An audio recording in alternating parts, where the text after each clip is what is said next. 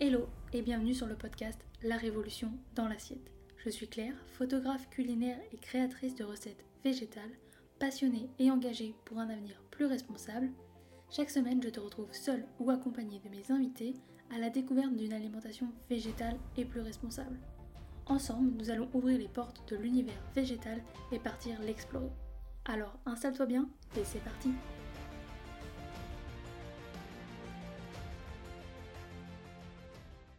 Est-ce que toi aussi, parfois, tu te sens inquiète en pensant au monde de demain? Tu ressens parfois de la déprime, de la colère ou encore du stress en réfléchissant à notre futur? Je comprends ce que tu ressens. Je le ressens aussi de temps en temps. Et depuis plusieurs semaines, j'ai posé un mot dessus. L'éco-anxiété. Alors, je ne suis pas médecin ni thérapeute et je crois même que ce n'est pas une maladie qui est reconnue par l'OMS. Mais je trouve cela intéressant de te le partager aujourd'hui car oui, ce phénomène est de plus en plus présent. Qu'est-ce que l'éco-anxiété? En faisant des recherches, j'ai découvert que l'éco-anxiété, c'était le terme pour mentionner le fait de ressentir de l'inquiétude face à la situation climatique et environnementale. Mettre des mots sur ce qu'on ressent, cela permet de mieux les comprendre. Et ce sentiment, je l'ai déjà ressenti auparavant. D'ailleurs, c'est même ce sentiment qui m'a poussé à agir.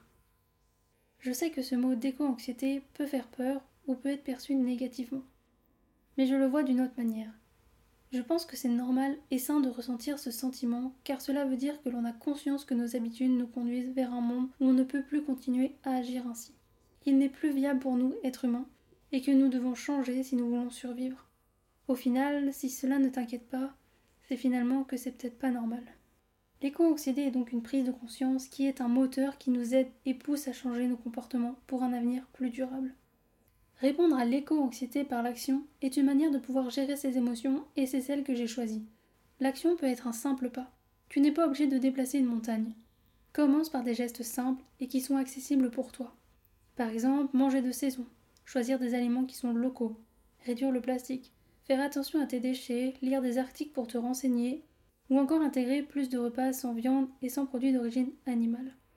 Avance et mets des actions en place à ton rythme, suivant tes prises de conscience. Avance doucement afin de les pérenniser dans le temps. Sois également bienveillant envers toi-même. Chaque changement demande du temps à se mettre en place et tu ne peux pas changer le monde seul. Oui, le changement doit être individuel mais aussi collectif. Alors embarque tes proches avec toi si tu le peux, et sinon c'est en encourageant par exemple et d'en parler autour de toi qui feront bouger les choses. Continue également de t'informer, mais de manière raisonnable.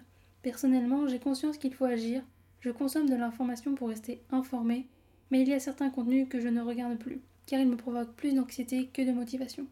Je t'invite à trouver ta limite et à faire attention à ce que tu consommes.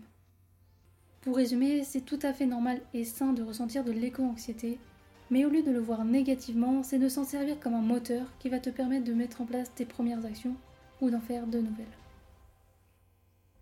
Et voilà, c'est déjà la fin, mais je te retrouve très vite dans un prochain épisode.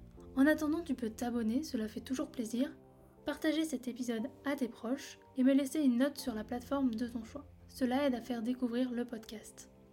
Tu peux également me rejoindre sur Instagram à Claire Obscur pour retrouver encore plus de contenu autour de l'alimentation végétale ainsi que des recettes. Et moi je te dis à très vite dans un prochain épisode et je te souhaite une belle journée, soirée, après-midi, où que tu sois pour écouter cet épisode.